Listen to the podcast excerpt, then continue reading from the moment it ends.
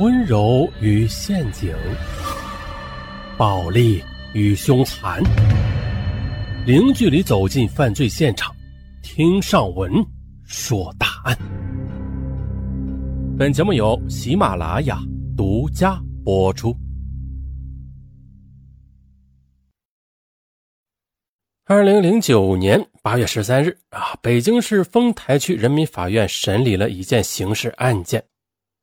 坐在被告席上的是一名三十一岁的女子，短发、消瘦，眼神空洞，面容憔悴。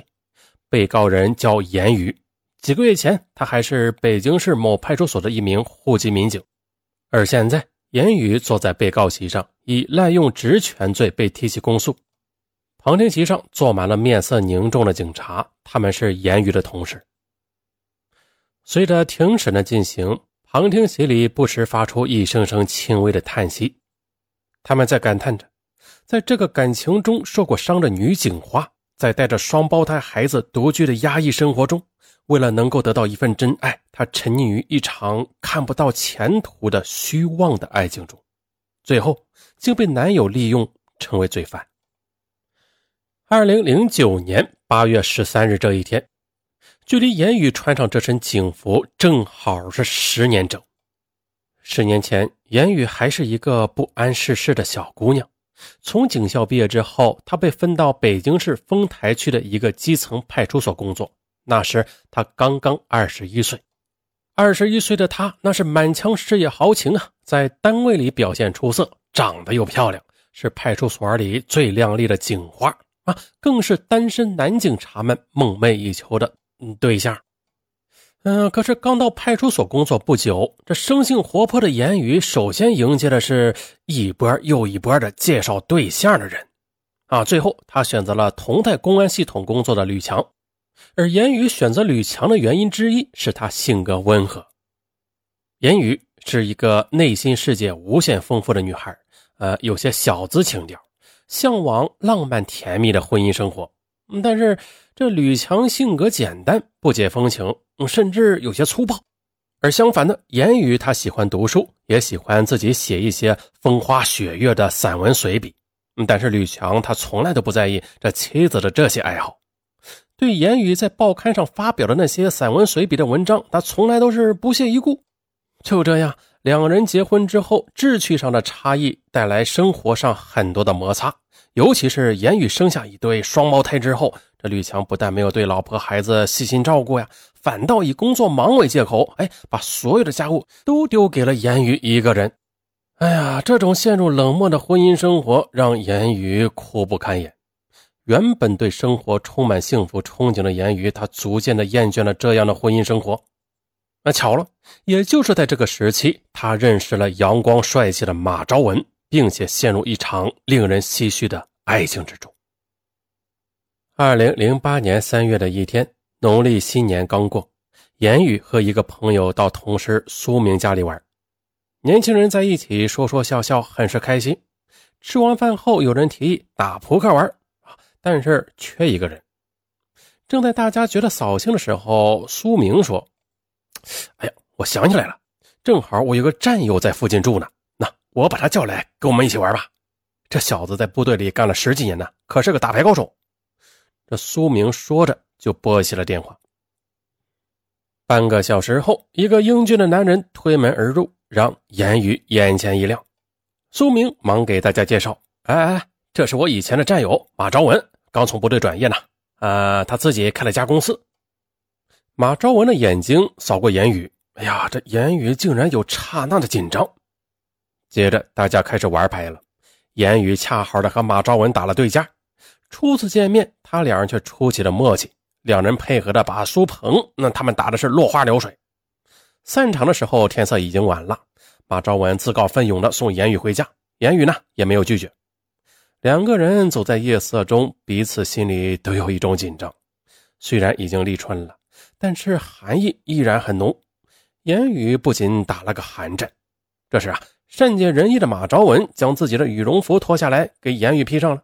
啊，这个举动让言语心中涌起了一种久违的甜蜜，仿佛是回到了十年前的少女时代啊！少女时代，少女少男啊，情窦初开。那天晚上，两人聊的是很投机啊，从人生理想到生活的琐事啊，这两人发现彼此之间竟然有着嗯如此的默契。分手时，两人依依不舍，互相的留下了电话。那一夜，言语失眠了。他翻来覆去时，这脑海里都是马昭文英俊的面孔。就这样的，马昭文和言语一见倾心，这两人顿感相见恨晚。但此时马昭文早已经成家立业呀，这言语呢，也是一对双胞胎孩子的母亲了。在审视自己婚姻的时候，言语痛苦的发现，他与吕强之间只有平淡甚至痛苦的婚姻。而当他遇到马昭文之后，才终于明白了什么叫爱情。为了获得这份爱情，他宁愿付出一切。陷入爱情的言语，他毫不犹豫地向吕强提出了离婚。而粗线条的吕强对妻子突然提出离婚感到非常震惊。直到这时，他才想到要换回妻子已经走远的脚步。但是，这个老实巴交的男人在言语的眼里已经黯淡无光了。二零零八年八月。言语和吕强协议离婚，随后言语又通过诉讼争取到了孩子的抚养权。就这样，言语带着两个双胞胎孩子，满心欢喜的开始了独立支撑门户的艰难日子。可是，言语一个人带着两个孩子啊，工资除去日常的开销，日子过得是捉襟见肘。马昭文帮言语在单位附近租了一套房子，并且支付了房租，他还掏钱请了两个保姆照看孩子。马昭文还告诉言语，他和老婆早就没有感情了啊！要不是因为女儿啊，早就离婚了。